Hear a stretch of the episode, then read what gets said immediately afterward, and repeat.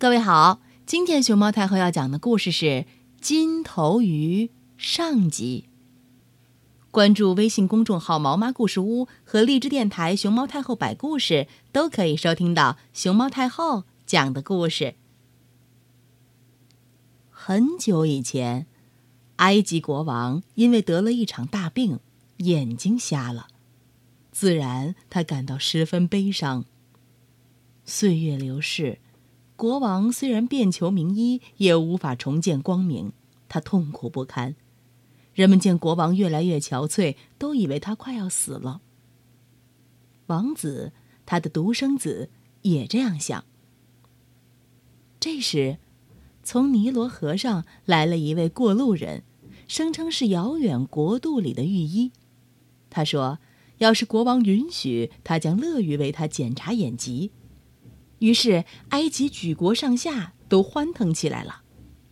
他立刻被带到国王跟前，经过一番仔细的检查，他说：“虽然国王的病很重，但还有治愈的希望。”在大海之中，他对国王说：“有一条金头的鱼，要是能捕到它，把它交给我，我就可以用它的血配成药膏，使你重见光明。”百日之内，我可以在这里等候，但是如果过了期限还捕不到金头鱼，我就得回到我主人那儿去了。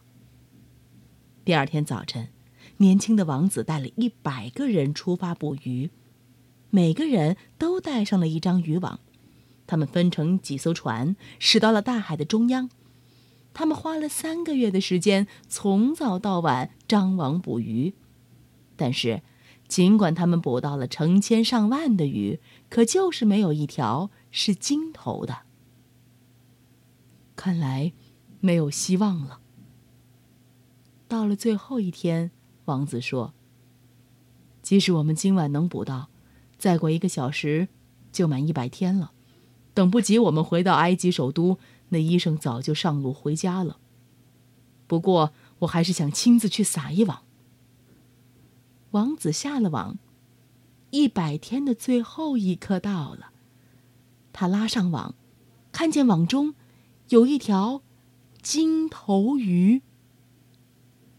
终于成功了，可是太晚了。事情往往是这样，王子自言自语地说：“他颇懂得哲学。不管如何，我们还是找一条船装满水，把它养在里边带回去。”也好让父王知道，我们已经尽了最大的努力了。但是，当他把渔网拉近时，看到金头鱼正用十分悲哀的眼光望着他。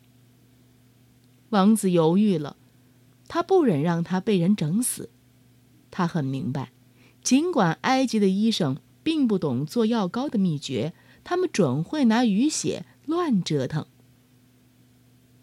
他捡起辛辛苦苦捕来的金头鱼，把它放回海里，就返航了。王子回到王宫，父亲由于失望发起高烧来，他不相信儿子说的一切。你得为此受到惩罚，我要砍掉你的脑袋！国王嘶吼着。他传令让刽子手立刻进宫。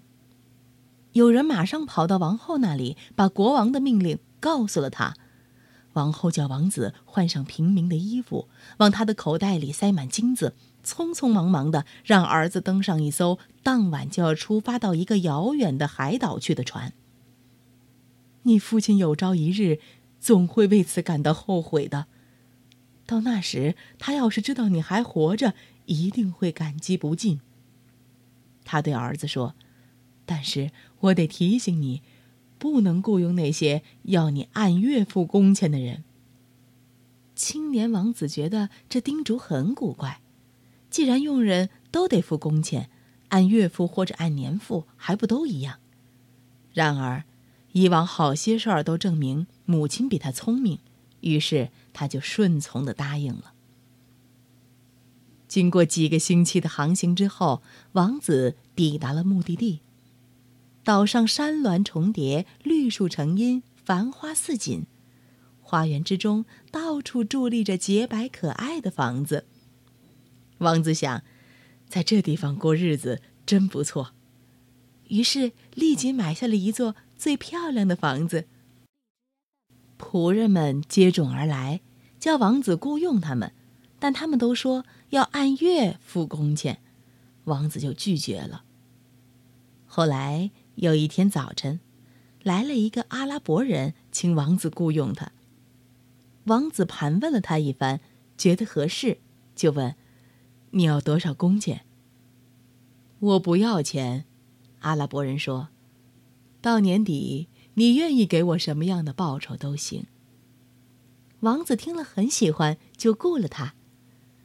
说来谁也不信，这岛上王子住的一侧风景秀丽，另一侧却是荒滩一片，还有一头狰狞的海怪经常出没，吞没了所有的谷物和家畜。岛上的总督已经几次派士兵在那里埋伏，打算杀死海怪。不知怎么的，海怪来骚扰时，他们个个都睡着了。睡觉的士兵们自然都受到了严厉的惩罚，可也没用。下一批去的士兵照样在站岗时睡着了。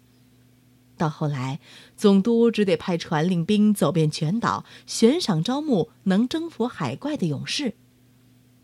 阿拉伯人一听到这个消息，就径直到总督的宫殿去了。要是我的主人杀了海怪，你给他什么报酬？他问。我把女儿嫁给他，另外他想要什么就给什么。